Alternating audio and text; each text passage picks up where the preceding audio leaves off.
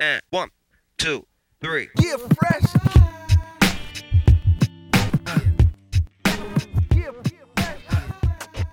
Buenas a todos y bienvenidos a un nuevo episodio del podcast de Cancha NBA, donde, como siempre, os traigo las mejores historias, anécdotas y curiosidades de la mejor liga de baloncesto del mundo. Y hoy vengo con este quinto episodio ya de esta segunda temporada en la que analizaremos la división noroeste, la quinta de las divisiones y a falta de la última que saldrá la semana que viene. Y es una división muy interesante, evidentemente como todas, pero en este caso es bastante interesante el hecho de analizar a equipos que a priori pueden parecer un poco peores y que de hecho lo son, como pueden ser los Oklahoma City Thunder o por supuesto también los Minnesota Timberwolves, que luego analizaremos en profundidad. Además, tenemos otros tres equipos que a mí en particular me gustan mucho y creo que van a pelear en todo lo alto de la conferencia oeste, como son los Utah Jazz, como son también, por supuesto, los Portland Trail Blazers y, como no, con los Denver Nuggets. Para ello tenemos un invitado muy especial que aún no voy a revelar, pero que si seguís escuchando lo sabréis en unos segundos. Así que, como siempre, y sin más dilación, vamos con el episodio de hoy.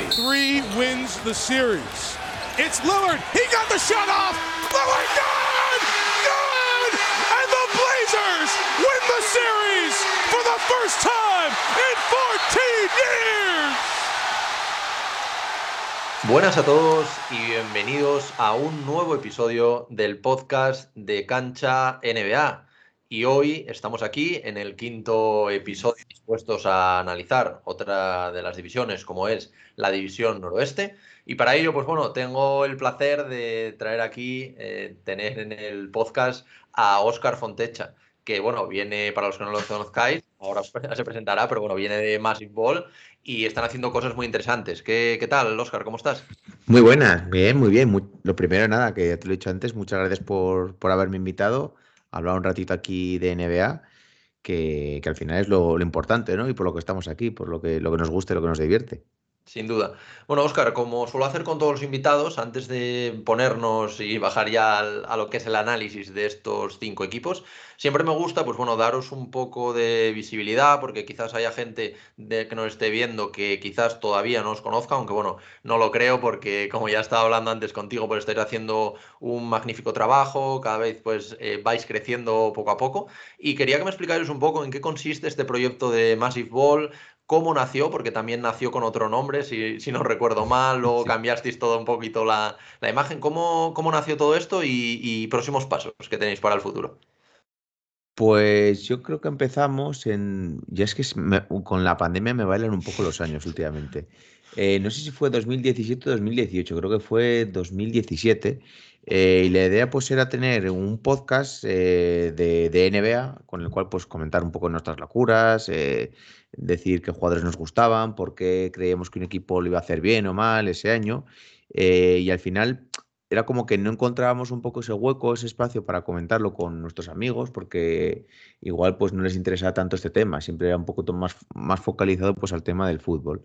Y como eh, nos había gustado desde siempre, pues dijimos, venga, vamos a hacerlo realidad y vamos a hacer un podcast, vamos a hablar exactamente de lo que nos apetezca, como también un poco dándole un tono un poquito más relajado, creo que muchas veces sí que es cierto que los análisis de NBA los veíamos un poco demasiado serios, ¿no?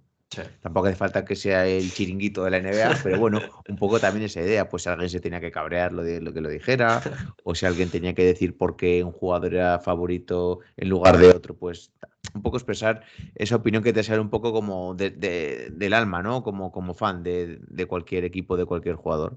Y ahí empezamos con el podcast y pues poco a poco fue, fuimos un poquito creciendo y ya luego se transformó en, un sitio que empezamos a también escribir una página web, eh, empezamos a crecer también un poco en las redes sociales, dando nuestra opinión, y luego ya dimos también el paso a Patreon y a Twitch. O sea que básicamente a, casi todo lo que se puede tener, pues estamos, porque en el fondo yo creo que es un poco la forma también de, que, de crecer en, en este mundillo. Igual también hay gente que te escucha en una plataforma, gente que no le gusta el contenido audiovisual, que simplemente prefiere el podcast por la radio, o gente que igual solo te sigue en Instagram o en Twitter. Y vaya, básicamente esa es la idea, pues crear una comunidad de baloncesto, eh, sobre todo enfocado al mundo de la NBA, y que a todo el mundo que, le guste, pues sea bienvenido, pueda comentar, pueda dar su opinión y nos pueda dar también un poco de cancha y de caña, que es un poco la, idea, ¿no? Que, nos diga, pues esto no tenéis ni idea. Pues bueno, pues lo, lo tomamos como, como, como igual lo diríamos nosotros, ¿no? Desde el otro punto de, desde el otro lado de la calle como fan, pero siempre con cariño, ¿eh? Sí, yo, yo, creo que también un, valor que vosotros tenéis es un, poco esto, que al final pues os dan bastante caña, porque al final vosotros también dais caña a determinados jugadores que, que, he visto, pero veo que hacéis un programa, lo que tú decías, muy dinámico, sin llegar a ser un, chiringuito de, jugones, pero sí que es verdad que lo veo, lo veo muy divertido en comparación pues a lo mejor con, con otros programas que quizás es más de análisis y más serio, y creo que, que lo estáis combinando bastante bien. Y también me, me gustaría preguntarte a, modo personal eh, por el cambio este imagen que hicisteis, que a mí mm. sí que, sí que es verdad que me, que me sorprendió, creo, creo que ha estado muy bien, creo que yo creo que os ha funcionado también muy bien. ¿Por, por qué fue esto? ¿Cómo os llamabais antes? ¿Cómo es ahora? ¿Cómo, cómo fue todo este proceso?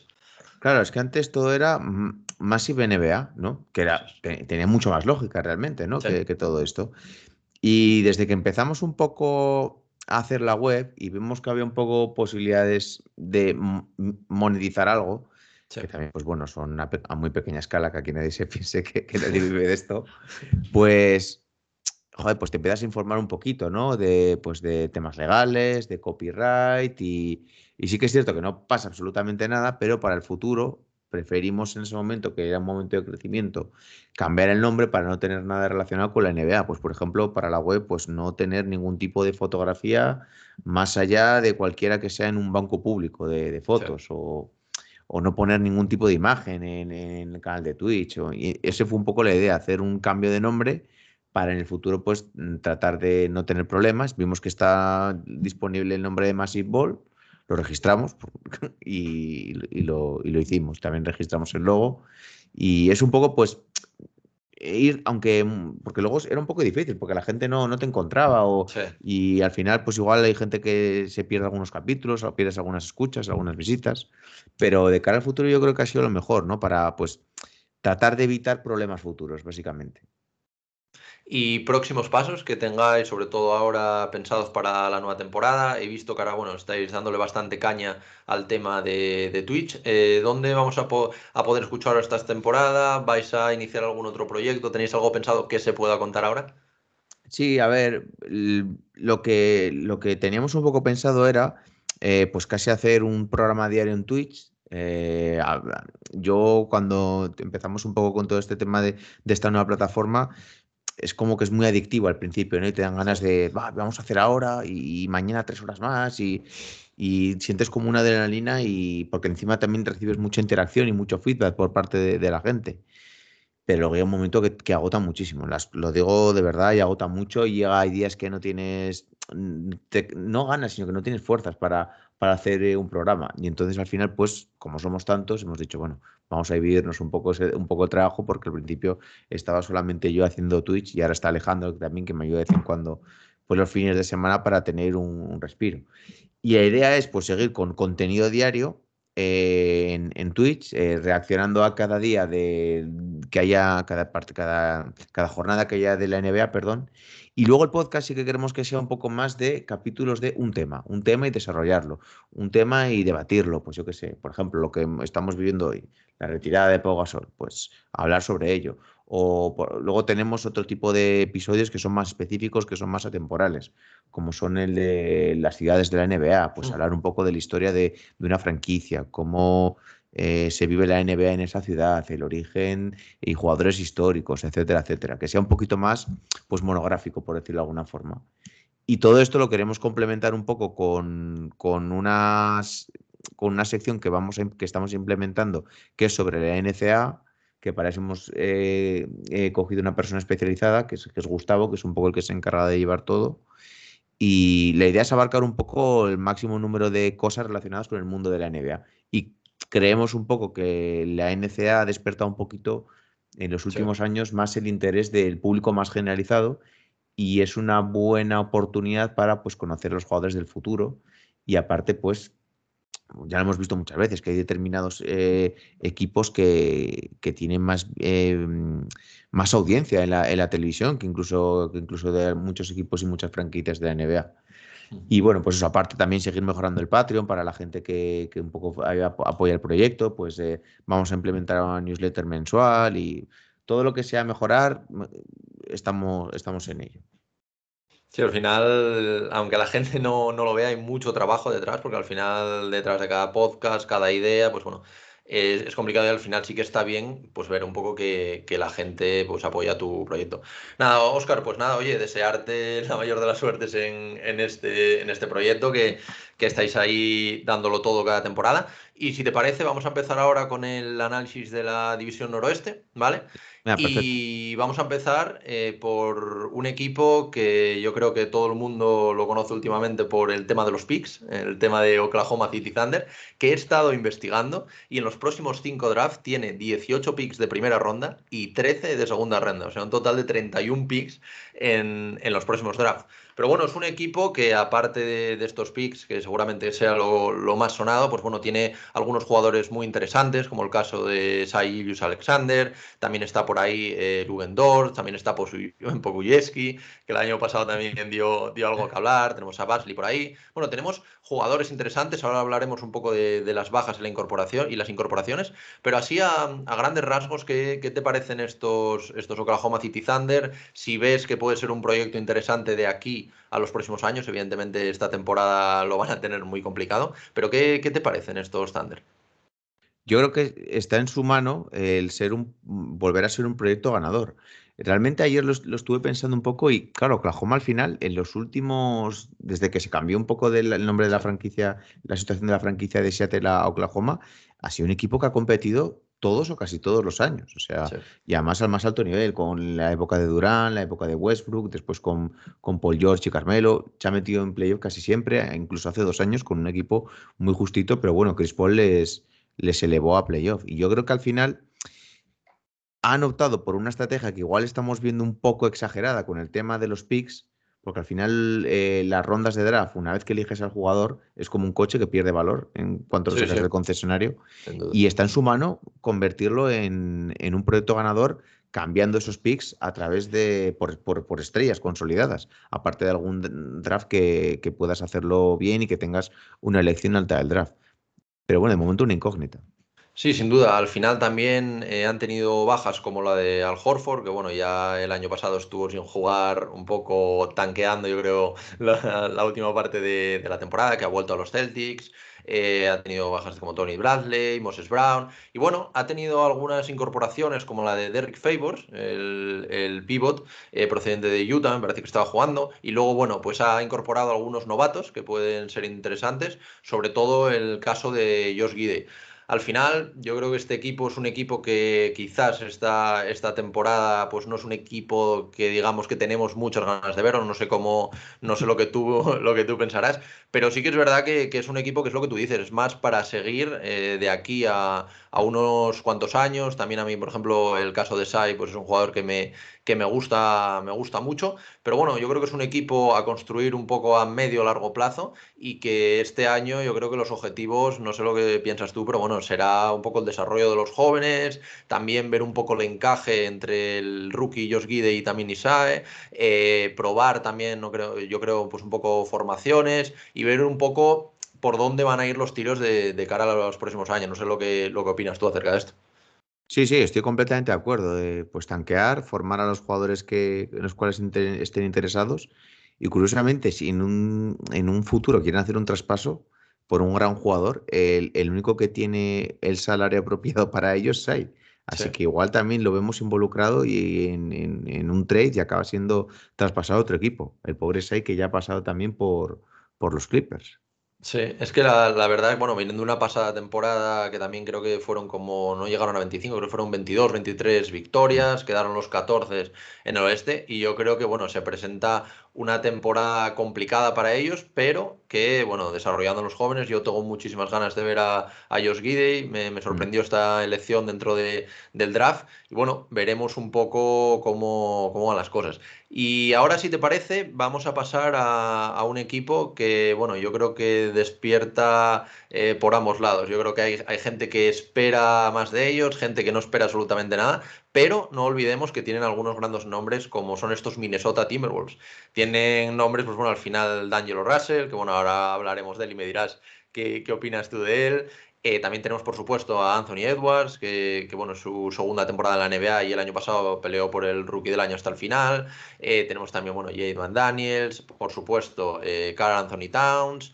Eh, antes de empezar con esto y de comentar los nombres y preguntarte por ellos, ¿qué, qué opinas tú de estos Minnesota Timberwolves? Porque al final eh, hay gente que dice que, que, pueden incluso pelear por el play-in si todas eh, las estrellas, pues al final se compenetran bien y logran una temporada sin lesiones, pero hay otros que dicen que, que no, no, lo tienen nada claro. ¿Tú de qué opinión eres? Yo hace tiempo que dejé de confiar en Minnesota y en la forma que tienen de hacer las cosas, porque han sido tantos años de decir, Minnesota es uno de los mejores equipos jóvenes de la liga que al final mmm, me he pegado el palo tantas veces que ya sí. hace un par de años o tres, desde, bueno, creo que desde que se fue Jimmy Balder y, y se fue Tonti Bodó, ya dije, no, ya no, no confío más. Y bueno, pues es que al final es otro equipo que es una incógnita, porque encima después del despido de, de Gerson Rosas, no sí. sabemos muy bien el rumbo que, que, van a tomar, si van a apostar por traspasar a, a por, por Ben Simmons, qué piezas pueden dar. Eh, no sé, eh, y un poco la rabia que me da es que un jugador como Towns lleve pues tanto tiempo sin, sin competir de verdad, sin competir de verdad. Ahora tiene el proyecto de Anthony Edwards, que me parece un buen, un muy buen jugador, un, um, igual incluso con más carácter que Towns. Y pues eso, la pieza de, como comentaste, de Angelo Russell, que, que desde solamente el año de, de Brooklyn nos dio muestras de lo que podría llegar a ser. Y todavía no tengo muy claro si va a ser una estrella o un jugador que se quede un poco ahí a medio camino.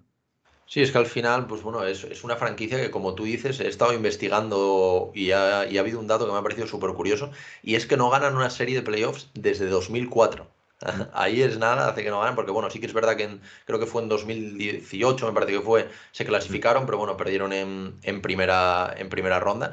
Y es lo que tú dices, al final un, un talento eh, como Carl Anthony Towns, mmm, yo creo, bueno, después de lo de Gerson Rosas, yo pensé que incluso se iba a forzar un, un traspaso con el tweet que, que, puso, que hubo bastante polémica, pero es una franquicia que a pesar de lo que tú dices, tener buenos jugadores, parece que no tiene un plan de futuro, no sé lo que te parecerá a ti, pero, pero al final yo no veo aunque tenga tres, cuatro buenos jugadores, no veo un plan de futuro como pueden tener otros, otros equipos basados en jóvenes. Sí que es verdad que tiene a, a Anthony Edwards, pero parece que no acaba de carburar. Y luego al final, pues bueno, eh, Carl Anthony Towns en la temporada pasada se perdió más de 20 partidos, D'Angelo Russell más de 30. La verdad que no, no sé cómo, muy bien cómo, cómo enfocar este equipo. Sí, es que yo creo que la organización es bastante nefasta. Eh, encima ahora parece ser que va a haber un cambio de propiedad. Eh, estaba sí. metido el, el exjugador de béisbol Alex Rodríguez y había otra persona que ahora no recuerdo quién era. Entonces, claro, no sé. Aquí hay un, una, serie, una serie de, de, equipos que han tenido buenas piezas jóvenes. Pues todos nos acordamos cuando estaban Ricky, Lavin, sí. eh, Wiggins, antes también estaba Kevin Love siempre han tenido eh, Gorgidien, estuvo Pekovic, siempre han tenido equipos bastante apañados y bastante molones, pero siempre les ha faltado dar ese punto más para llegar a ser competitivos de verdad. Ya no, no hablo ni por asomo para, para ser contentos, sino joder, para ser un equipo medianamente que esté cerca de playoff o que, o que pueda pelear por estar en la postemporada. Entonces, pues no sé, yo creo que hasta que no suceda el cambio de propiedad y se empiecen a tomar decisiones desde arriba, sí no creo que vaya a haber un cambio en, en la franquicia. Ojalá me equivoque, ¿eh? Ojalá me equivoque. Sí, porque al final yo creo que es, es, un equipo que mm, no, no es un típico equipo que cae mal dentro de, de, la NBA o no, no, es un equipo que yo creo que a todo el mundo le gustaría poder ver al menos compitiendo por este play-in, porque el año pasado recordemos que eh, tuvieron una temporada desastrosa con 23 victorias nada más, quedaron 13 en el oeste y bueno, en cuanto a bajas, pues han salido jugadores como Ricky Rubio, eh, ha salido también Jared Culver, Ed Davis, Juancho Hernán Gómez, que bueno, también se recuerda por el episodio con, con Gerson Rosas, que, que, no le dejó jugar los Juegos Olímpicos. Y bueno, Yo en ese momento supe que seguramente sería por algún traspaso, porque quería hacerlo por una pieza de intercambio. Y luego, bueno, tenemos algunas altas, como la de Patrick Beverly, que siempre, pues bueno, es un poco controvertido este jugador, eh, Toren Prince. Eh, bueno, al final no vemos un, plan, un plan a futuro. Yo creo que es lo que tú dices. Eh, tiene que entrar pues la nueva gerencia, ver qué quieren hacer y empezar a construir pues a lo mejor eh, si quieren en torno a Anthony Edwards, pues a Anthony Edwards y ver qué se hace con, con Car Anthony Towns, con, Dan, con Daniel Russell, porque de no querer continuar, pues bueno, son piezas yo creo interesantes de, cara a buscar un traspaso. Y luego también quería que me, que me comentases el caso de, uno de los rookies, de Leandro Bolmaro. Eh, que, ¿Cuál es tu opinión sobre él? Eh, si crees que puede aportar directamente a, a este equipo, porque bueno, recordemos que es un equipo que no tuvo pick en la lotería del 2021, porque creo que lo perdió a favor de los, de los Warriors, me parece que era. Y bueno, es un equipo que tampoco se pudo reforzar con una, con una gran estrella. Entonces, a falta de una gran estrella joven, pues bueno, aparece una estrella como Leandro Bolmaro, que lo habían seleccionado en el anterior draft. ¿Y qué, qué opinas tú de él después de verlo un año aquí en Europa en el, en el Barça? ¿Y qué, qué piensas que puede aportar a estos, a estos Wolves? Yo creo que es un, buen jugador, además un poco del, estilo que, se lleva actualmente, pues un base alto, buen defensor, que, puede competir. Pero si siguen las piezas tal y como están, me parece que le va a tocar chupar mucho banquillo y que va a jugar muchos minutos de la basura, porque al final tiene en, ese, en su mismo puesto a, a D'Angelo Russell, a Malik Beasley, que el año pasado tuvo un año estadísticamente tremendo, a pesar de todos los problemas personales que tenía. Tiene también a Patrick Beverly. E-, Edwards puede jugar o Koji puede jugar ahí. Pues al final yo creo que va a quedar muy relegado, salvo que haya alguna lesión y empiece con bastante buen pie o se centre mucho en un rol defensivo para poder ser un jugador mucho más versátil para el equipo, creo que se va a quedar un poco en, un jugador bastante secundario. No obstante, yo creo que sí que puede tener una carrera en NBA. Me recuerdo un poco, pues, salvando a distancias a Satoransky, a un jugador de, de ese nivel o de ese, o de ese, o de ese perfil. Y luego en cuanto, en cuanto a los Wolves, una cosa que yo creo que cambiaría bastante el tema y ha sonado, aunque bueno, en las últimas horas parece que, que no tanto, ha sido el posible traspaso por Ben Simmons que podrían hacer en la, en la franquicia. Eh, ¿qué, crees tú que aportaría Ben, ben Simon a esta franquicia? Que bueno, evidentemente pues, pues es un, es un all-star, eh, muy joven, eh, defensivamente pues evidentemente les daría un paso adelante tremendo, pero si crees que, que, sería, vamos, que, que, los Wolves lo harían y qué podrían dar a cambio por, por un jugador como Simmons. Yo si fuera Minnesota lo haría. Lo haría porque creo que es un jugador que, a pesar de que ha sido muy denostado en los últimos playoffs, porque bueno, pues todos sabemos las dificultades y las limitaciones que tiene. Aún así, eso igual lo tendríamos que enfocar de otra manera y saber ver que es un jugador que es élite de defensiva en la liga y que hace muchas cosas bien y evidentemente ya sabemos que el tiro no es una de ellas. Bueno, es que de hecho yo creo que ni lo intenta. Entonces, yo creo que sí que deberías ir a por él. O sea, para mí lo único intocable serían Towns y Edwards y a partir de ahí estaría abierto a ofrecer. Evidentemente luego pues depende de las negociaciones, pero yo creo que un paquete con D'Angelo Russell, Malik Beasley y alguna ronda podría colar, más aún cuando hemos visto que, el, que yo creo que un poquito el valor de, de Simmons ha caído en los últimos días. Sí, yo creo que también esto para, para Filadelfia es un, un, problemón, porque al final es lo que tú dices, no deja de ser una superestrella joven, que es verdad que tiene problemas con el tiro, pero que te aporta en otros muchos factores y que se ve que al final es un problema de confianza. Yo creo que, mm. que trabajando esto con él a, nivel mental, pues es, es un jugador que, que, puede dar mucho a, a cualquier equipo. Y bueno, para acabar con estos, con estos Wolves, eh, sí que me gustaría que me hicieras un poco una, una predicción de, de, dónde crees que, que, pueden quedar, más o menos. ¿Los ves en play-in? No, ¿No crees que lleguen hasta el play-in? ¿Cómo, ¿Cómo, ves a este, a este equipo? Siempre y cuando todas estas predicciones las hacemos respetando las lesiones, evidentemente. Yo no los veo en play-in, pero porque el nivel es que es muy alto. Es que empezamos a hacer números y a meter equipos y y no me da. Metemos a Utah, a Portland, a Phoenix, a Denver, a los Clippers, a Warriors. Lakers, eh, Dallas, Lakers, eh, incluso Memphis. Vea, demasiados equipos por encima. ¿Que pueden pelearlo? Pues por calidad deberían pelearlo y por calidad incluso deberían estar en playoff. Pero de momento, salvo que cambien mucho las cosas, yo a día de hoy no los veo. Bien, yo, yo, yo me acostumbro a decirlo de a día de hoy, ¿eh? porque luego. sí, sí, no, no, tal cual, porque igual mañana se lesiona alguien y ya, o viene Ben Simmons y evidentemente pues cambia completamente la película. Pero bueno, yo, yo más o menos estoy de acuerdo contigo, yo creo que, que sí que es verdad que tienen un, un, quinteto titular, pues bueno, bastante interesante, también está Eddie McDaniels, que es un jugador interesante, pero creo que a nivel banquillo, a nivel segunda unidad sí que se puede llegar a quedar un, un poquito corto, sobre todo para pelear en el oeste, que como tú dices, te pones a decir nombres y te salen 10 fácil por delante de ellos. Así que nada, veremos cómo, cómo, avanza la temporada y si finalmente hay algún traspaso antes de que empiece.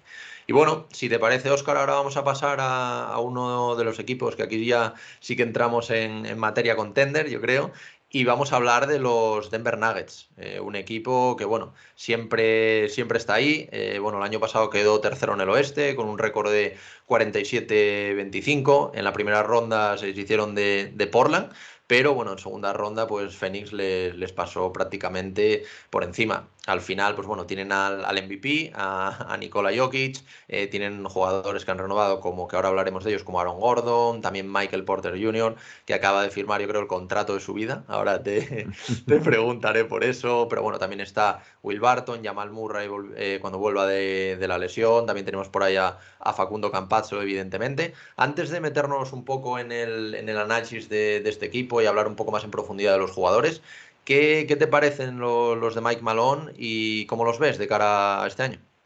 A mí me gusta. Yo creo que es un muy buen equipo que ha hecho lo que tenía que hacer en esta, en esta agencia libre, renovando a Michael Porter Jr. y creo que tiene jugadores de mucha calidad para, para poder competir. Competir. Luego ya, pues ganar o no, es, es otra historia. Creo que el año pasado tuvieron una oportunidad bastante buena porque la liga estaba bastante abierta y Phoenix se supo adaptar también y supo aprovechar mejor la situación. Eh, también obviamente influye que Jamal Murray está lesionado y es tu segundo mejor jugador. Sí. Pero creo que este año, eh, pues sigues teniendo esa opción y la liga todavía está un poquito abierta. No es como cuando estaban los Warriors, eh, los Clippers con, con ahora sin Kawhi también. Creo que puedes dar un poco la sorpresa, la campanada y puedes plantarte perfectamente si te acompañan los cruces, las lesiones y, un poquito la suerte, en unas finales de conferencia, incluso unas finales de NBA. Y ya una vez te plantes en esas, en esas fechas, ya cualquier cosa puede pasar. Pero es un equipo que está bien confeccionado, que tienes a Jokic, que tienes buenos complementos y que, y que la verdad que mola. Sí, al final también, pues bueno, han sufrido las bajas de, de Jabal McGee, que se ha ido a Phoenix, también de, de, Paul Millsap, que se ha ido a los Nets. Pero bueno, ha llegado un jugador muy interesante, como es el caso de Jeff Green. Sobre todo, es un, para mí es un jugador bastante top, sobre todo desde, desde el banquillo. Luego en el, en el draft han seleccionado a Highland, que bueno, lo que he visto y he leído sobre todo de él es que es un gran anotador, quizás no, no ahora, pero sí para, para el futuro. Y luego lo que tú comentabas, han, han hecho algunas renovaciones como la de Will Barton, que ha renovado por dos años y 30 millones, ya Michael Green, dos años y 16, Austin Rivers por, por un mínimo de 2,6. Eh, y luego también, bueno, evidentemente la de Michael Porter Jr., que ahora mismo no recuerdo cuánto era, creo que eran como 175, pero que al final se ponían en, en 205 o algo así, me parece sí. que era. O sea, un, un, un máximo para, para el jugador. Y quería que me, que me, hablases un poco de él, porque yo creo que es una, una, apuesta que muchos sí que es verdad que han criticado, pero yo creo que era una apuesta necesaria para, para, estos, para estos Nuggets. Pues evidentemente en, esta época que corre la NBA eh, hay contratos que pues seguramente podrán, podrán verse como sobrepagados, pero yo creo que es, es, una apuesta y al final cuando apuestas tienes que arriesgarte y yo creo que es lo que han hecho estos, estos Nuggets, no sé lo que opinarás. Sí, al final te lo vayas a quedar de cara al futuro o lo vayas a traspasar, lo tenías que renovar para luego, pues, eh, tratar de traspasarlo por una pieza acorde un poco a su valor. Sí. Eh, es un poco lo que te, lo que te tocaba hacer ahora era eh, darle la pasta y, sí. y por, un, por, un, contrato. Al final, claro, es que se le quedan, eran 205 millones en función de si cumple una serie de objetivos sí. bastante complicados, pues sean ser el Star o el NBA, creo que había uno que era ser MVP, y más o menos si no se quedaba en unos 170, unos 170 millones. Incluso leí que había alguna cláusula más y se podían quedar en unos 150. O sea que aquí Denver eh, se han cubierto un poco las espaldas y han sabido jugar un poco con esta perdón, con esta realidad. Al final, pues si te funciona, perfecto para ti, le pagas lo que sea porque, es en, porque te, te está dando el rendimiento que se merece de estrella y si no, pues pues le pagas un poquito menos y siempre tienes la opción de traspasarlo. Yo tengo la duda con Michael Porter Jr., primero, de las lesiones. Ya sabemos que tuvo una lesión bastante importante en la universidad y estuvo un año y medio parado. Pero bueno, eh, al final Denver lo consiguió siendo una ronda un poquito más baja del draft, porque este tío apuntaba a ser pues, un top 5 en su, de su generación. Y sí que tengo dudas de que puede desarrollar todo su talento en este equipo y en este contexto al lado de Jokic. Al final, no sé bien si es un 3 o es un 4. Aaron Gordon va a jugar porque, aunque sea peor jugador, cubre un poquito las carencias que tiene Jokic a nivel defensivo. Aaron Gordon se puede convertir en un jugador nivel élite defensivo de la liga, pues un poco del calibre de Drew Holiday del año pasado, salvando las distancias, obviamente. Entonces, sí que tengo un poco de dudas de que pueda desarrollar todo su potencial. Si, por ejemplo, estuviera un equipo así un poquito más medio eh, o, de, un poquito una calidad peor y le dieran un poquito más galones, sería un jugador, pues, pues estilo Bradley Bill de 30 puntos por partido o algo así. Entonces, bien por Denver, porque es lo que tienen que hacer, pero sí que me genera un poco de dudas saber cómo se desarrolla. Y comentando esto que, decías ahora de, Aaron Gordon, que bueno, también le han renovado por cuatro años y, 92 millones, yo también creo que es un jugador que puede aportar mucho a lo que tú decías también a nivel, a nivel defensivo, cubriendo las, las carencias que tiene en este aspecto eh, Nikola Jokic. Eh, tú, bueno, eh, yo creo que el quinteto inicial, pues bueno, veremos ahora con la, con la baja de Jamal Murray, que aquí yo creo que tendríamos que hablar también de, de, Monty de Monte Morris perdona, y, mm. Facundo Campazzo. ¿Y qué, qué papel crees que pueden tener un poco hasta que vuelva Murray, que parece que tiene la fecha de vuelta un poco, un poco incierta de momento. ¿Crees que pueden aguantar bien estos dos jugadores al, equipo para seguir eh, por, arriba en el oeste? ¿O que de lo contrario se va a ver demasiadas carencias en esta posición y, van a caer un poquito en sus aspiraciones?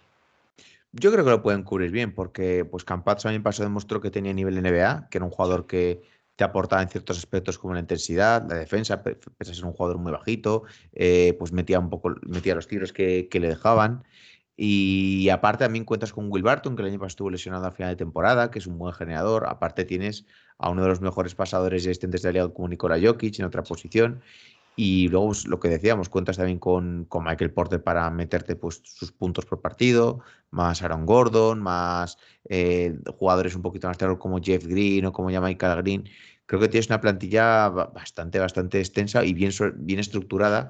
Y en teoría parece que Murray puede volver en diciembre, enero, y parece ser como que, que puede volver pronto y a buen nivel. Así que yo de momento los veo bien, sí. Sí, yo, creo que se notaría más eh, en el caso de playoffs. Yo creo que ahí es donde lo, más lo nota estos Nuggets, pero es que al final, eh, si cuentan con Jamal Murray, pues puede tener un quinteto titular con, con Murray, Will Barton, por ejemplo, Michael Porter Jr., Aaron Gordon y Nikola Jokic. Mm. Y luego al final, pues bueno, tienes nombres como Monte Morris, Facundo Campaso desde el banquillo, Austin Rivers, ya, eh, Green, Jeff Green. Eh, luego también, bueno, tienen ahí a Bol Bol, que, mm. que siempre, nos, siempre nos regala, nos regala algún, algún highlight. Pero, pero bueno, ahora, ahora en serio yo creo que es un equipo y, ahí va mi predicción para, para, llegar y para competir mínimo por unas finales en el oeste. Luego, pues evidentemente dependerá de los emparejamientos.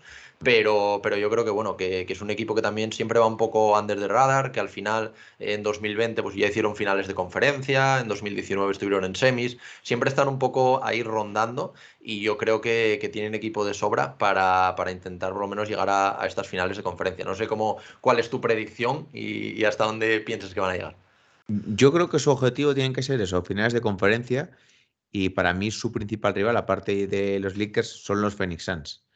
Y pues eso, dependerá un poquito del desarrollo de la temporada, pero creo que si no llegan a unas finales de conferencia mm, es un poquito un paso atrás respecto a lo que habían conseguido hace dos años. El año pasado ya fue no un bajón que haya eliminado con Phoenix y Murray, sino un bajón que te metieran 4-0. Entonces yo creo que sí, que puede estar ahí pues entre los tres primeros puestos en temporada regular y yo creo que, mm, que con Phoenix se lo van a jugar un poquito eh, de cara a la final de conferencia. Es que, es que, al final te pones a analizar lo que comentabas tú antes, te pones a analizar el, el oeste mm. y luego, vale, Clippers, vale que no tiene a Kawhi, pero como Kawhi vuelva para, para playoffs, que, que, se espera que pueda volver, mm, cambia completamente la película. Tienes a Phoenix, que es un, un, grandísimo equipo. Ahora vamos a hablar de los Utah Jazz, que también, sobre todo en, en regular season, son, son un auténtico equipazo.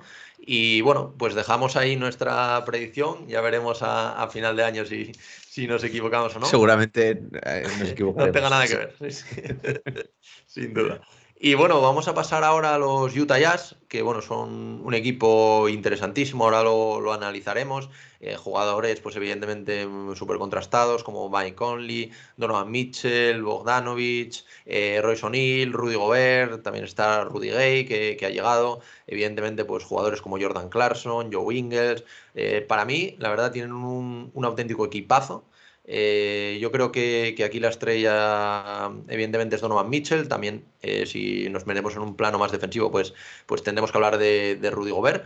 Y antes de, entrar ya en el análisis, eh, quiero saber qué, opinas tú de, estos Utah Jazz, que yo creo que también se infravaloran un, un, poquito. La gente no, no habla tanto de ellos, ni siquiera como como uno de los candidatos, ya no digo a playoffs, pero sí a estar peleando, cuando el año pasado hizo una, una temporada fantástica. Creo que fueron 52 victorias y 20 derrotas y, y primeros en el oeste. No sé qué, qué opinas tú de estos Jazz. Sí, tuvieron una temporada regular tremenda. Fueron el mejor equipo de la liga eh, bueno, a, pocas, a pocos partidos de Fénix, pero bueno, fueron el mejor, el mejor equipo. Y la prueba de que es un equipo infravalorado es que, por ejemplo, Donovan Mitchell no estaba en ningún ranking para, para MVP. O sea, y es un jugador que había metido veintitantos puntos y su equipo tenía el mejor récord. De hecho, me parece que está tan eh, infravalorado Donovan Mitchell que entre los mejores jugadores jóvenes o mejores jugadores de la liga no está incluido. Por ejemplo, en el top de Sport Illustrated de cara a este año de los mejores jugadores, estaba antes Rudy Gobert, que yo lo siento, pero no lo comprendo, no lo comprendo siendo Rudy Gobert un gran jugador, pero un gran jugador de rol. O sea... sí, sí, sí, sin duda. Por eso te decía que, para mí la estrella era Donovan Mitchell, para, para saber un poco si, si, estabas conmigo, porque, porque hay gente que, que dice que Rudy Gobert, y vamos, no, para mí no, no tiene nada, nada que ver. Sí que es verdad que Rudy Gobert a nivel defensivo pues te, te aporta mucho, pero claro, eh, un, jugador como Donovan Mitchell, que además eh, cuando llega a playoffs incluso sube su rendimiento, yo creo que es un, un jugador franquicia para de aquí a muchos años en Utah. Sí, es que suele que mirar además las estadísticas en yo de puntos, de precocidad de puntos, de número total de puntos comparado a su edad con otros jugadores, de partidos de 50 puntos para saber que el tío es un líder. Para mí el año pasado Utah eh, se la pega con, con, Clippers porque después de ir ganando la serie 2-0 y sin Kawhi Leonard, tenían que haber finiquitado la serie y haber pasado, a, haberse disputado la final contra los Utah Jazz, perdón, contra los Phoenix Suns. Y en una NBA que estaba tan abierta, pues perfectamente se pueden haber plantado una final. Y para mí es una ocasión perdida y no, quizás la ocasión perdida para mucho, para la vida de muchos de estos jugadores, porque ahora pues vemos un poco el retorno de Lakers, que los Warriors poco a poco pues van recuperando ciertas piezas y no sabemos cómo, cómo van a funcionar. Aún así pues tienen para mí una de las mejores plantillas de la liga, porque luego tienes esas secundarias con Bogdanovich, Ingles, Royce O'Neill, Clarkson, Rudy Gay, que para mí es un ajuste necesario para aquellos momentos en los cuales en playoff, en momentos finales, Rudy Gobert no deba estar en pista.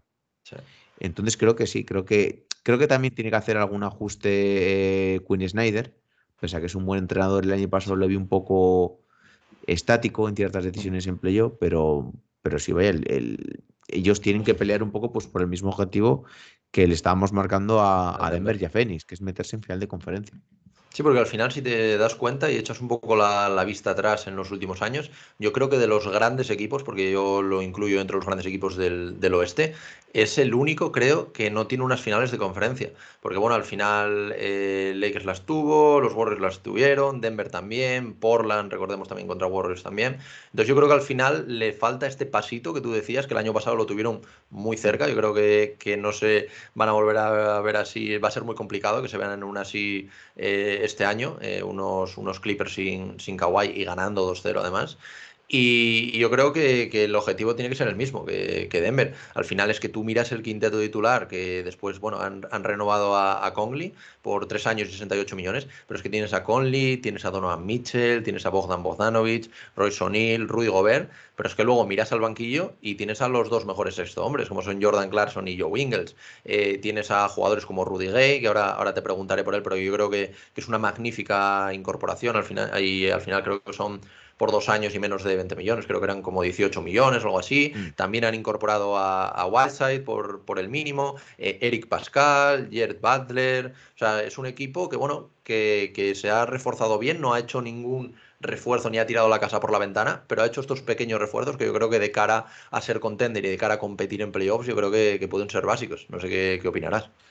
Eh, sí, sí, me, parece un equipo magnífico, de verdad. O sea, em, además las incorporaciones pinta muy bien. Eric Pascal a mí es un jugador que me gustaba mucho en Warriors.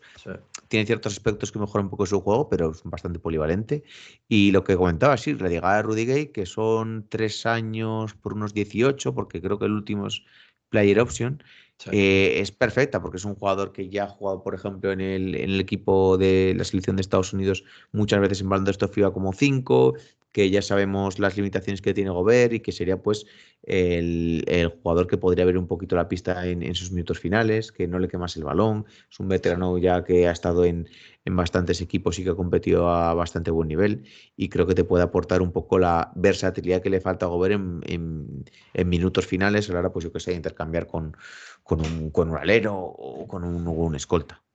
Sí, también, por ejemplo, el tema de Whiteside, que yo creo que es un poco para dar descanso a, a Gobert, también para que, bueno, en cuanto a protector de aro y, reboteador, pues bueno, puede, puede aportar eh, alguna cosa. Al final, pues bueno, es un, es un mínimo, son, son 2,6 millones y yo creo que, que bueno, que, está bien, que está bien hecho. Es que al final tenemos que, tenemos que ver que es un equipo con, con dos estrellas y que es verdad que comparando a lo mejor con, con Lakers, con Nets, pues no es el mismo grado de estrella, evidentemente sobre todo también el, caso de Mitchell, que es, que es muy joven. Pero bueno, yo creo que, es un equipo que en regular season va a estar arriba seguro. no, yo no tengo ningún, ningún tipo de duda. Y bueno, mi duda viene un poco también lo que hablabas tú de, de Quinn Snyder, que quizás en playoffs pues se le vio, aunque a mí sinceramente me parece uno de los mejores entrenadores de la liga, sin, ningún tipo de duda, pero sí que se le vio un poco como, no sé si faltó experiencia, mm, no, no, no sé cómo, cómo lo definiría, pero sí que mm. lo vi un poco no te voy a decir perdido, pero sí que le, faltaba algo. No sé qué, cómo lo ves tú y si, si, tú crees que finalmente este puede ser el año en que Utah dé ese salto, que sí que ha dado en regular season, pero que parece que le cuesta un poquito más en, en playoffs.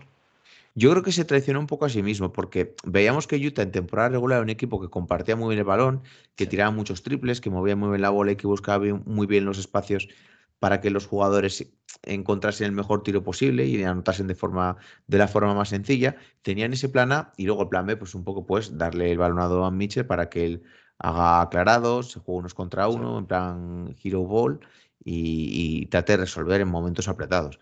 Y al final, él, su plan B se convirtió en el plan A en temporada, en el en playoff, perdón, y sí que es cierto que no vimos al equipo pues, desarrollar el mismo estilo de juego.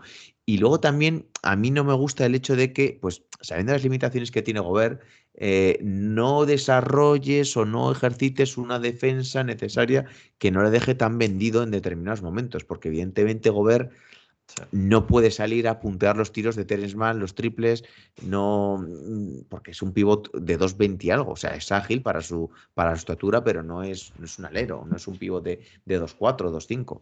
Entonces creo que eh, está un poquito en el debe de Quinn Snyder el no haber protegido mejor a Gobert o no haber pues, desarrollado una mejor defensa en zona, más allá de lo que, de lo que pudo hacer en, en, en, playoff. Entonces, pues bueno, ahí esas son un poco las cosillas que tienen que mejorar, pero aún así ojalá hubiera muchos más proyectos como estos Utah Jazz, continuistas, con, con, buen juego, con jugadores jóvenes que apuestan pues por gente de que, que, le, que, al equipo, pues yo que sé, como Joe Wingles, que puede tener ofertas de otro equipo si no se va a ir. Eh, Mike Coley ha estado y, por ejemplo, ha querido renovar, ha querido seguir, evidentemente le han pagado una pasta. No sé, son, a mí son proyectos que me gustan mucho porque las cosas, salgan mejor o peor, tienen su lógica a la hora de hacerlas. Sí, es que a mí también lo que me sorprende viendo un poco la, no solo el quinto titular, sino el banquillo, es que al final son uno de los equipos que yo creo que combinando quinto titular con banquillo, mm, sin mm. duda los más potentes, porque es que al final es lo que comentábamos, tienes, tienes nombres como saliendo del banquillo como Jordan Clarkson, que yo creo que en la mitad de los, de los equipos de, la liga podría ser prácticamente la, estrella, porque al final, sobre todo a nivel anotación, pues, pues es increíble lo que aporta, lo que comentas tú, el caso de Joe Ingles, y yo la verdad que es un equipo que, que me tengo como cierta simpatía por lo que tú por lo que tú comentabas. El hecho de que parece como que la gente es muy de, Utah como que se integra mucho dentro de, no sé de, de ahí del, sitio de, Utah eh, que parece que llegas y ya, eres un jazz más.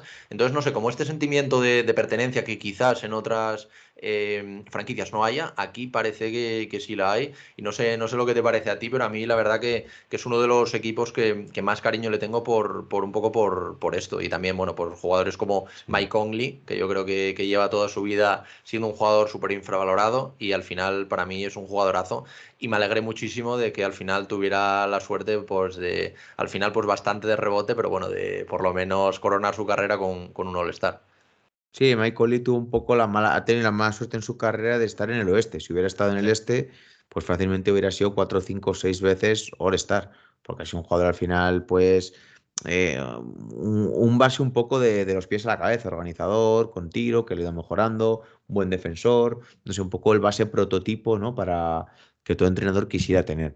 Y al final, pues bueno, sí que es cierto, eh, un poco pues así a última hora, pero ha tenido su recompensa y yo creo que es, que es merecida esa nominación a, playoff. Sí. Y al final, pues bueno, yo creo que este equipo puede llegar un poco en la medida en que se lo crean, yo creo. Yo, perdón, yo pienso, vaya, vaya. Eh, si ellos tienen, si son capaces de soñar y saben y son capaces de rectificar ciertos errores, es un equipo que, que, puede dar miedo y que puede, y que puede plantarse en, en, una final de la NBA. La cosa es, pues, si, si ellos terminan de, de, creérselo en ese aspecto. Sí, sin duda. Y bueno, para cerrar ya este, este equipo y, y, pasar al último, eh, ¿cuál es tu predicción para ellos? ¿Cómo crees que quedarán en regular season y hasta dónde confías en, en playoff? Mm. Yo creo que para temporada regular los veo pues quedando primeros o segundos. O sea, mm, funcionando bastante bien como el año pasado. Y luego de cara a playoff, eh, me deja algo más de dudas que, que Denver y que Phoenix, por ejemplo. Sí. Los pondría en el mismo taller, en el mismo escalón, pero en, el, en, los últimos. Me fío más de Phoenix, evidentemente, y me fío sí. más de Denver a priori. Porque no sé si pueden o quieren mejorar el tema Gobert en momentos finales de playoff. Todavía no me la acabo de creer. Yo, sí. Ojalá me equivoque, sea un equipo que, que pueda superar un poco ese, ese estigma que tiene, pero de momento no. mm. Sí, sin no duda. Al final, al final, yo creo que una de tus grandes estrellas, bueno, ya, ya lo vimos, por ejemplo, con Sixers, con, con, el caso de Ben Simmons, que una de tus grandes estrellas tenga algo tan explotable, por el contrario, es muy complicado. Yo creo que en, en playoffs no te, lo, no te lo van a dejar pasar. Entonces, bueno, mm. veremos. Yo creo que durante la regular season, pues no lo veremos menos, porque al final también los atacantes tampoco le, le buscarán tanto. Pero sí que es verdad que yo también tengo muchísimas ganas de ver cómo lo va a solucionar Quinn Snyder, ver también el, la labor que va, que va a hacer eh, Rudy Gay y ver un poquito cómo, cómo va esto. Pero bueno, ya, ya te digo que yo ojalá, eh, yo creo que si tuviera que decir algo diría unas a lo mejor semis de conferencia, depende de, cruces, pero bueno, que, que andarán por ahí, que estarán compitiendo, sobre todo en regular season, seguro. Y bueno, ahora vamos a pasar ya al, último equipo. Eh, tengo bastantes ganas de, analizar a estos Portland Trail Blazers, de ver qué, qué, opinas de ellos. También estuvieron en, en, en las conversaciones por el tema de, de, Ben Simmons, que también pues bueno, cambiaría bastante, sobre todo para, para un equipo que defensivamente pues deja bastante que desear.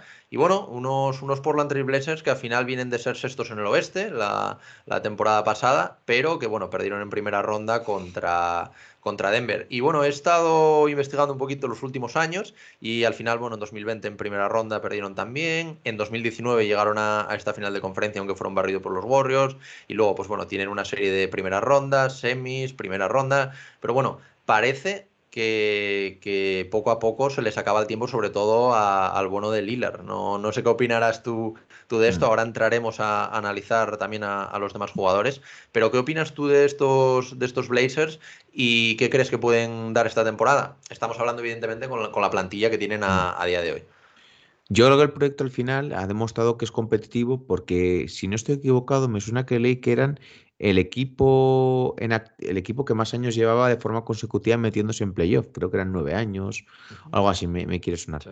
Eh, eh, entonces, bueno, pues al final yo creo que los aficionados de cualquier equipo piden un poco esto, ¿no? Que tu equipo sea competitivo, que, que se meta en playoff, que luche por, por, unos objetivos y luego ya, pues bueno, unos años llegarás más o, o menos alto.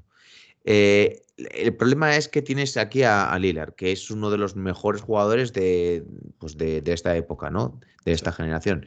Y yo creo que no, no te has atrevido a, dar, a hacer lo que tenías que hacer para rodearlo de la forma necesaria.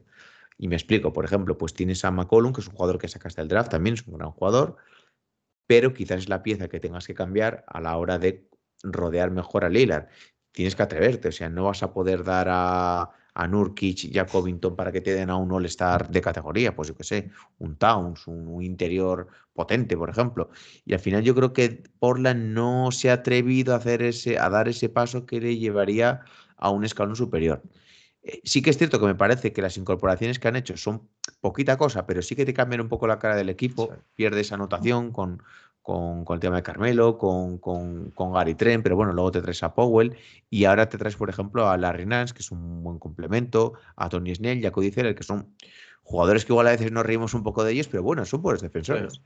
Eh, ¿A dónde pueden llegar? Pues, pues no lo sé. Yo tampoco, salvo que peguen un nivel, peguen un cambio drástico y, y su suelo competitivo se le ve mucho, no les veo ahora compitiendo por el anillo, que es a lo que debería aspirar este equipo, o por lo menos el eh, Lillard, tener equipos sobre los que decir, bueno, pues este año pueden ganarlo, o pueden estar cerca, cerca de ello.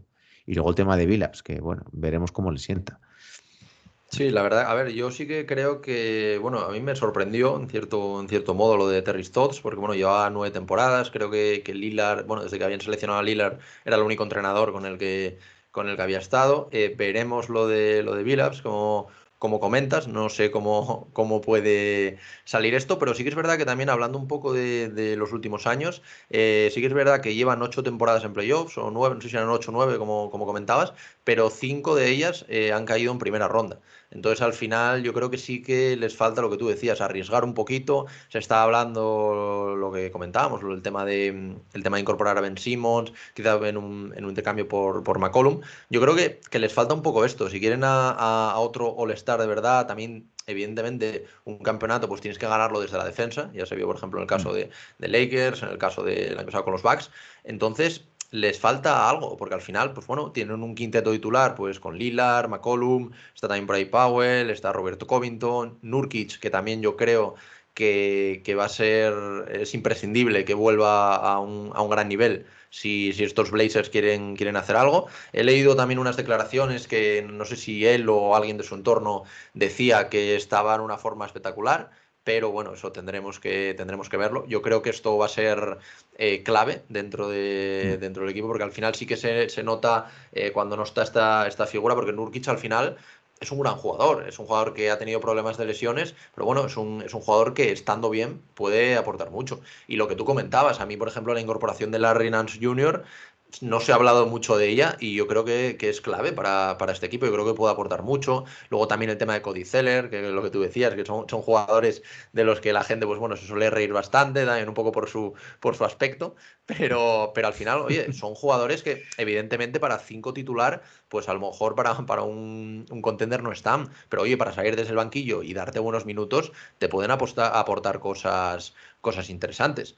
Y lo que mm. tú comentabas, al final, pues sí que es verdad que pierdes eh, anotación, eh, pierdes a Carmelo, eh, pierdes a Derrick Jones Jr. también, pero bueno, tienes estas incorporaciones de, la, de las que hemos hablado que yo creo que, que son muy interesantes y al final, pues bueno, también vas a depender, obviamente, del nivel de Lillard, que parece que, que, le pasa un poco como, como a Curry, que están en el casi en el prime de, de su carrera. Eh, luego también, pues bueno, tienes a, Powell por ahí como fuente anotadora, que también te, puede eh, sumar bastantes puntos. McCollum, evidentemente, que, veremos cómo, cómo empieza la temporada.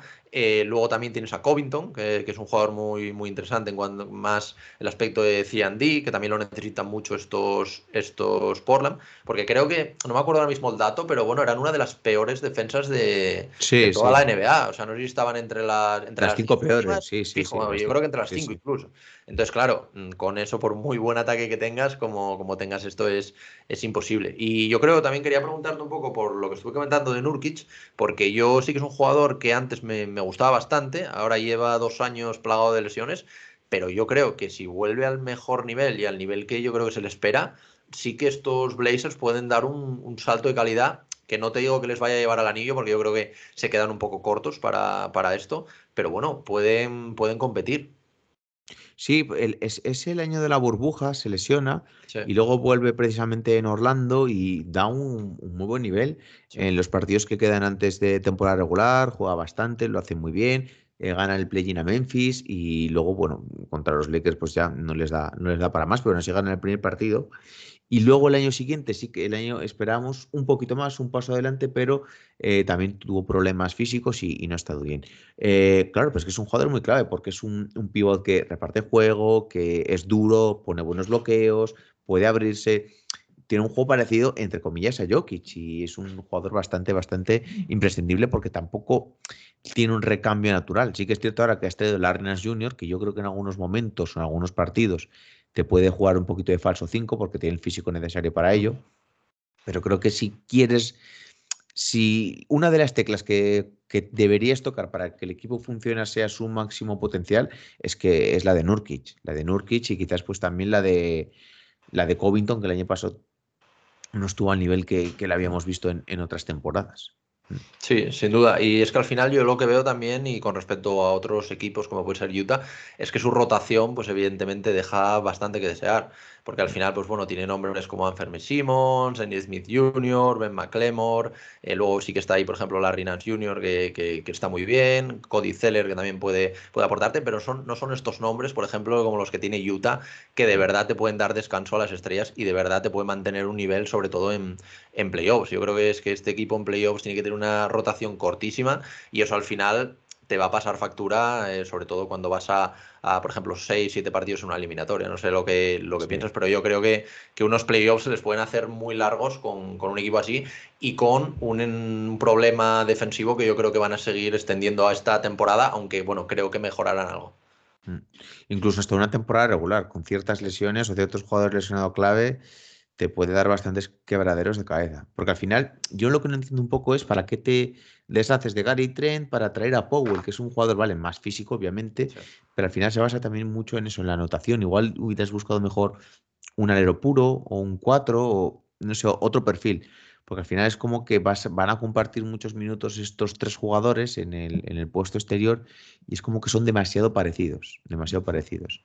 Entonces, no lo sé, quizás, a ver, yo creo que sí que tienes el potencial por nivel de, por ejemplo, aquí Damian Lillard me parece mejor jugador de que los que hemos hablado antes de Denver y de, y de, y de Utah. Me parece un jugador que es una dimensión tremenda, sobre todo por, por lo resolutivo que es en minutos finales. Sí. Y sí que veo que, eh, pero es muy difícil, que puedas tocar determinadas teclas para que el nivel suba muchísimo y que puedas dar la campanada en, un año determinado. Pero sí que me parece una posibilidad bastante pequeña.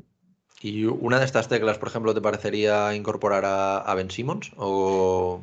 Pues puede que sí, puede que sí. O sea, lo digo de verdad. Al final, creo que Powell es peor que McCollum, pero tampoco creo que la diferencia sea sea tan, tan drástica que digas, joder, qué diferencia hay que este jugador no me está aportando. Al final, Powell creo que metía el año pasado 19 puntos por partido. No tiene manejo de balón que de McCollum, no tiene esa, esa capacidad de creación, pero si en cambio aportarías a Ben Simmons junto con Covington, junto con Nurkic y, el, y Powell, que es un buen defensor, desde lo sería mejor desde el puesto de escolta y el nivel del equipo yo creo que crecería. No te hace falta más anotación, que es lo que se ha, lo que se ha demostrado, como has dicho antes. Sí, sí, tal cual. Es que al final yo creo que, es un traspaso que, ha sonado bastante y yo creo que a nivel pelear en playoffs yo creo que puede dar mucho. Y bueno, luego también pues sería tratar el tema de, la cabeza de, de, Ben Simmons porque yo creo que al final yo creo que ni mucho menos es tan mal tirador como, como lo que se ha visto. Yo creo que es un tema de confianza brutal. Y bueno, habría, habría que ver, pero yo, yo estoy contigo. Yo creo que, que, estos, estos Blazers tienen que crecer en la defensa. Yo creo que en cuanto a anotaciones, mm. lo que tú comentabas, sí que es verdad que, que CJ McCollum y perderlo sería una gran baja en cuanto a anotación, pero oye, Normal Powell casi te promedia 20 por, por partido, o sea, es un, es un grandísimo anotador. Y luego, evidentemente, pues tienes ahí a Lilar, que, que qué vamos a decir de Lilar que no, que no se haya dicho ya. Y bueno, para, para acabar el análisis de estos, de estos Blazers, sí que me gustaría, como, como hemos hecho en los demás equipos, saber mm, un poquito dónde los pondrías tú, cuál piensas que sería su techo para esta temporada y qué, qué, esperas de, este equipo de Portland. Yo creo que es uno de los equipos que más puede variar, ¿no? Eh, o más variable ver la predicción que podamos hacer. Porque igual me creo que puedan dar un nivel tremendo en temporada regular y quedar terceros o cuartos, o me puede llegar a creer que queden un, en un octavo, noveno puesto y que se metan en play-in, eh, se metan en playoff vía play-in. No lo sé. eh, yo creo que más o menos su, récord tiene que estar entre el quinto y el séptimo, más o menos. Y luego en playoff, bueno, eh, puedes, con Lillard puedes soñar, o sea, con Lillard puedes soñar. Sin duda, sin duda. Yo creo, yo también estoy un poquito, un poquito como tú. Yo creo que es una otra de las incógnitas dentro del oeste, ver el nivel que, que pueden dar. Y yo creo que bueno, que playoffs se tendrían que asegurar. prácticamente. No sé si a lo mejor en una mala temporada, pues pasando por play-in, pero bueno, yo creo que deberían asegurarlo. Donde no les veo yo muchos en, en tema playoffs. Veremos si, si, sigue así el equipo, si hay algún traspaso de, de última hora o incorporan alguna, alguna pieza. Pero bueno, yo les veo por ahí. Yo les veo a lo mejor primera ronda, con mucha suerte unas semis, pero no, no les veo que les vaya a, dar para más. Y es otro equipo que como, como el caso de Utah, a mí también me despierta pues un poco de, cariño por el hecho también, evidentemente, por el tema Lillard, que yo creo que se merece, no sé si es un anillo, pero por lo menos jugar unas, unas finales. Así que nada, oye, con esto vamos a acabar este, este análisis, este análisis de una una conferencia que, bueno, tiene equipos muy interesantes, como es la noroeste. Y antes de acabar, ahora quería ponerte en un pequeño aprieto, ¿vale? Y, decirme que me des una clasificación de, esta eh, división. Eh, bueno, recordar que hablamos de, los Thunder, de Minnesota, de Denver, de Utah y, bueno, ahora por último, Portland. Yo creo que las dos últimas posiciones están bastante claras, pero, pero las otras tres yo creo que, que, bueno, es complicado. ¿eh? Vamos a hablar en términos siempre de regular season. Yo metería primero. Bueno, vamos a empezar por el final, que lo tengo más claro. Eh, metería último a Oklahoma, después metería Minnesota, después quizás yo metería Portland y luego entre el primero y el segundo, mm, igual mm, me fío más en playoff de, de, Denver, pero creo que igual Utah lo puede hacer mejor. Mm, metería segunda a Denver y primera a Utah. Pues lo, hemos clavado, porque tenía, tenía exactamente eso. Yo, yo también tuve bastante la duda con, con, Utah y Denver, y luego también, pues bueno, Denver yo creo que le va a pesar mucho la baja de, de Murray, pero bueno, veremos cómo acaba la cosa. Bueno, Oscar, oye, antes de, finalizar y, darte las gracias por haberte pasado por aquí, eh, lo que suelo hacer es para un breve recordatorio de dónde te podemos leer, dónde podemos escuchar tu proyecto, un poco para que, para que le digas a todo el mundo que, que ha llegado hasta aquí, dónde, dónde podemos escucharte. Pues eh, si os gusta, bueno, eh, en, todo el tema de podcast, en, estamos en, todas las plataformas, en Spotify, en Evox, en, en iTunes, en Apple Podcasts, es Massive Ball, eh, como, con dos S, como se escribe, y, con, y luego pues ya tema de Twitch también estamos todos los días también, y en redes sociales, en Twitter, en, en Instagram, así que si, os apetece un poquito contenido diario, ahí estamos dando un poco, dando un poco de matraca, dando guerra. Y, nada, eh, encantado de que nos hayas invitado y que y poder estar un ratito aquí contigo. Nada, hombre. Gracias a ti por haberte pasado por aquí, que llevamos ya casi una hora hablando. Y nada, oye, recomendaros también el, podcast de, mi amigo Oscar, que al final están haciendo un, trabajo magnífico. Y bueno, también me, gusta mucho la sección esta que comentabas tú antes de, lo de las ciudades NBA, de ir descubriendo eh, temas de franquicias. Me parece una, una idea fantástica. Y nada, oye, muchísima suerte en lo que está por venir, que ahora ya, ya empiezan las curvas, ya, ya ha empezado la pretemporada de la NBA y ya tenemos mucho contenido para, para hacer. Y nada, por último, volver a agradecerte que te hayas pasado por aquí. Ya sabes que, esta es tu casa y que cuando quieras, que nada, que está, está abierto para ti. Pues nada, muchas gracias a ti por, haberme invitado y por, por compartir un ratito aquí hablando de, de NBA, que es lo que nos gusta, ¿no? Pues eh, rajar un poquito aquí sobre este equipo que lo va a hacer mejor, lo va a hacer peor. Y al final es un poco lo, bueno. Y se me ha pasado volando, ¿eh? La verdad. Bueno, pues oye, eh, muchas gracias de nuevo y un fuerte abrazo. Un abrazo, chao. one, two. Three. Get fresh.